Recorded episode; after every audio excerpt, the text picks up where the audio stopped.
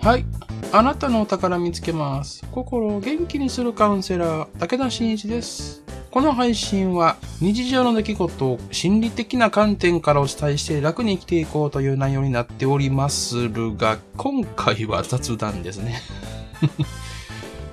あのね、最近散歩をしてるんですね。毎日ね。まあ、ほぼ毎日やってない日もたまにあるんですけど。1日ね、に10分でも20分でもしようと思って、散歩をし始めたんです。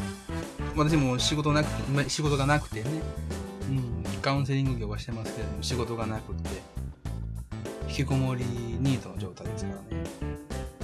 気がめっちゃうね。外に出てね、ちょっと時間使って、あの、散歩でもしようと。うん。血圧を下げるという意味もあってね。散歩を始めたんだけど、これは結構続いてましたね。うん。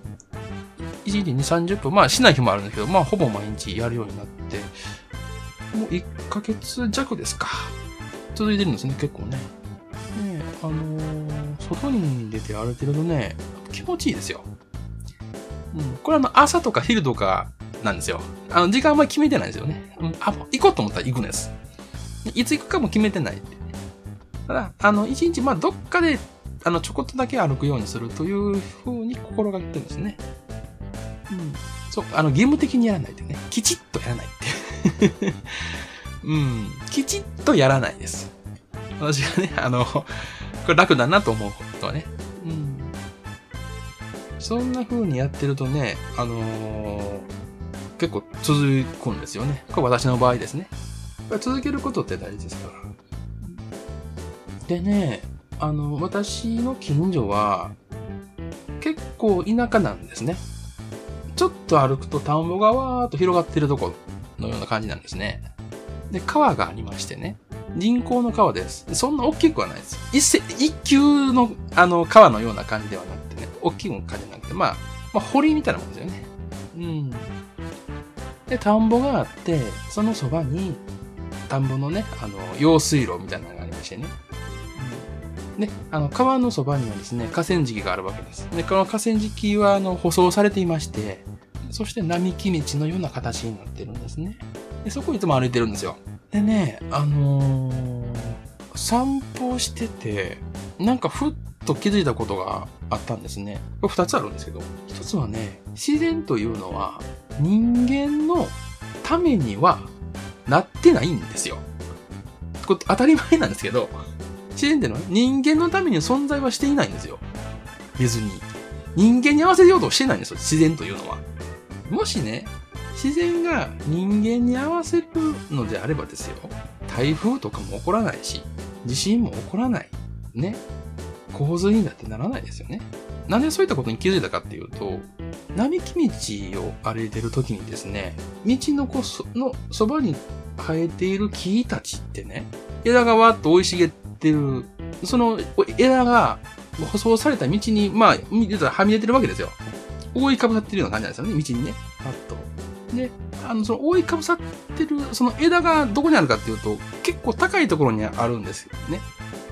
で、私は結構身長高いんですよ。185ぐらいあるんですよ。まあ、まあ、だいたいまあ、日本の平均身長からしたらまあ20センチぐらい高い。20センチもないか。うんまあ170ぐらいが平均かなと思うんですけど、日本人で。うんもうちょっと低いかな。うん170ぐらいだったら、その木の枝には、あの、かからないんですけど、私185あるんで、あの、枝にかかるわけです。それ、それ避けて歩くんですよ。これ避けて歩いてると、私が歩きやすいようには、木は生えていないんですよ。まあ、当然なんですよね。当たり前の話なんですけど、ね、意外にハッとなったんですよね。自然ってね、人間のために存在していないんですよ。人間が自然から生まれたっていうことを、自然の中にいると気づくんですよね。人間には合わせてないんですよ。街に行くとね、都会に行くと、人間に合わせたものばかりですよね。でも自然に行くと逆なんですよ。ただそこに自然があるんです。そこに木があって、そこに石があって、そこに川があり、ほんとそれだけなんですよ。で、田んぼがありますよね。田んぼって人工なんですよね。ね田んぼのそばに用水路ありますよね。あれも人工なんですよ。川、あの、田んぼに水が流れ込みやすいように作られた、あの、水路なんです。それ、それは人工なんですよね。しかし、その辺に生えている木とか草とかはですね、花とかはね、人間のためには存在していないんですよ。それが、あのー、もうほど近く並んでるわけですよ。なんかこのね、ギャップはね、ちょっと面白いなと思っちゃって。言うたら、人間が自然の中にお邪魔しているという風にも取れるんですよね。これ都会やったら逆でしょ？都会にあるものとかって、あの、人間のために存在するんですよね。例えば信号とかね。信号って人間のために存在するんですよね。ガードレールもそうですよね。ガードレールって、あのー、ね、車道に出ないように、に、ね、あの、ガードレールってあるわけです。つまり人間のためにあるんですよね。信号は事故が起こらないようにあるんですよね。うん。交通ルールを守るために信号で存在するんですよね。高速道路とかもそうですよね。あの、車だけが走れるのが高速道路なんですよ。車を走る人のために高速道路は存在するんです。都会ってそういったものばっかしなんですよ。そういった違いがあるんだなっていうね。都会と自然には。で、その中で気づいたこと、もう一つあるんですね。二つ目は何かっていうと、例えば目の前に木が生えていると、この木の存在意義って何何なのかって考えたら、そんなのないんですよ。目の前の生えている木のこの存在意義は何だ？こ。ここに木が生えている理由は何だって言われても、ないんですよ、そんなの。いや、木が生えてるでしょ？それだけなんです。いや、生えてますやんって。いや、そう、こ、ここに生えてる意味なんかないって、いやいやいやいや、生えてますやんって。ここに木が生えてるなんてありえないって言ってるのは人間なんですよ。どうしてそのあたりに石が転がっているのか。石があるからです。それ以上でも以下でもないんですよ。自然の存在意義ってないんですよね。いや、あるもんはあるやんっていう。ただそれだけなんですよ。木が生えている。水が流れている。石が転がっている。花が咲いている。そこに理由なんかないわけです。すべての物事には理由があると私も思ってたんですけど、ない、すべてのもの物事に理由があるとは限らないんですよね。自然の中にいると気づくんですよ。すべての物事にはって、いや、それはないんじゃない？って。うん。そう思うんですよね。そういったことに気づいたっていうことです。じゃあどうして私は全てのものには理由がある。存在する理由がある。どうしてそう思ったんでしょうね。それって都会の中で育ったからですよ。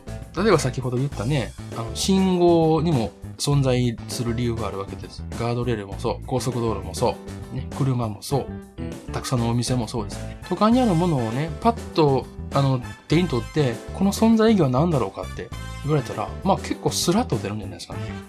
例えば、あの、私、向こう目の前に、あの、アロマ、アロマのね、あの、スプレーあるんですけど、この存在意義って、あの、人の心をね、落ち着かせるためですよね。それ悪、それが悪、悪いって言ってるんですよ。いいとか悪いとか話じゃなくて。都会にあるものは、もうほとんどが存在意義があるもんなんですよ。だから、じゃあ私自分自身の私の存在意義って何だろうかって考えるのは当然ですよね。だって自分の周りにあるものは全部存在意義があるんだから私にも存在意義がないとおかしいよねって話になるんですよ。なのでね、自分探しというものが始まるのかもしれませんね。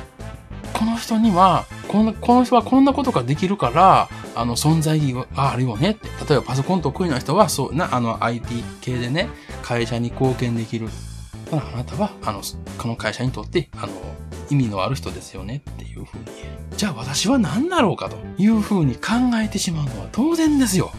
だからね、その自己啓発とか自分探しとかいうことにつながるんですよね。都会に住んでる人の方がね、悩むんじゃないですかね。自分は何者なのかっていう。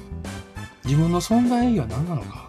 そういったことをね、考えるのかもしれないですね。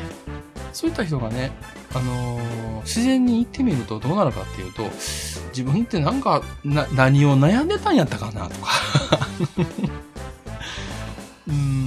もしかしたらそう思うのはなぜかって思ってたんですけど、そういったことかもしれませんね。もう、と、自然に行けばね、自分が何者なのか、自分の存在が何なのかとか、社会的、自分の社会的価値って何なのかとか考えなくていいじゃないですか。自然ってのはもう超然としてそこに目の前に存在するわけですよ。そこに理由なんかないないんです。あるもんはあるんです。それをね、そんな、そんなものばかりをずっと見ている、つまり自然の中にいるっていうのはそういうことだと思うんでね。しかも、自然にあるものっていうのは、同じものは何一つないんですよ。全部違うんです。自然の中にあるものっていうのは。人間はね、そういったところでもしかしたら、自分とは何なのかっていうね。そこで悩むのは、もしかしたら、都会にいるからかもしれませんね。街の中にいるからかもしれません。つまり環境がそう思わせているのかもしれない。周りはみんな存在の、存在意義のあるようなものだから。周りにいる人たちが存在意義のあるようなもんだから。自分じゃ自分は何者なのかというふうに相対的に考えてしまうのかもしれませんね。自然に意見を考えそうがなくなる、ま、なくなるっていうそういうことですよね。うん。なのでね、もしね、あの、自分とは何なのかということを考えて、ね、心が苦しいと感じる。なんで自分なんか見つけなきゃいけないんだ、みたいなね。見つからない、見つからないとか、そういったことで、あの、悩んでる時はね、あの、自然の中に行ってみるといいかもしれませんね。でも100%自然の中に行ってね、例えばあの、山に入って、あの、遭難するっての困りますからね。まあ、100%自然ではなくても、あの、まあ、超然として存在するような自然。まあ、その、そこに、あの、人の手が加わっていてもいいと思います。例えば、舗装された道とかね。そういうそういうものがあってもいいと思う。ちょっとね、自然に触れてみる。そこで何を感じたか。それをね、あの、体感として感じてみるといいかもしれませんね。そこで、もしかしたらハッとなるかもしれません。うん、都会とは何なのか、ね。自然とは何なのか。人口とは何か。街とは何か。仕事とは何か。生きるとは何か。死ぬとは何か。そういったことをね、それが、あの、心を少し元気にする。そのような体験になれるんじゃないかなと、そう思いますね。はい。いかがだったでしょうか？初めての雑談でございました。はい。今回は以上にしたいと思います。えー、ポッドキャストのフォロー、レビューよろしくお願いします。カウンセリングも随時受け付けておりますので、詳細情報の URL からお越しください。よろしくお願いいたします。はい。今回は以上です。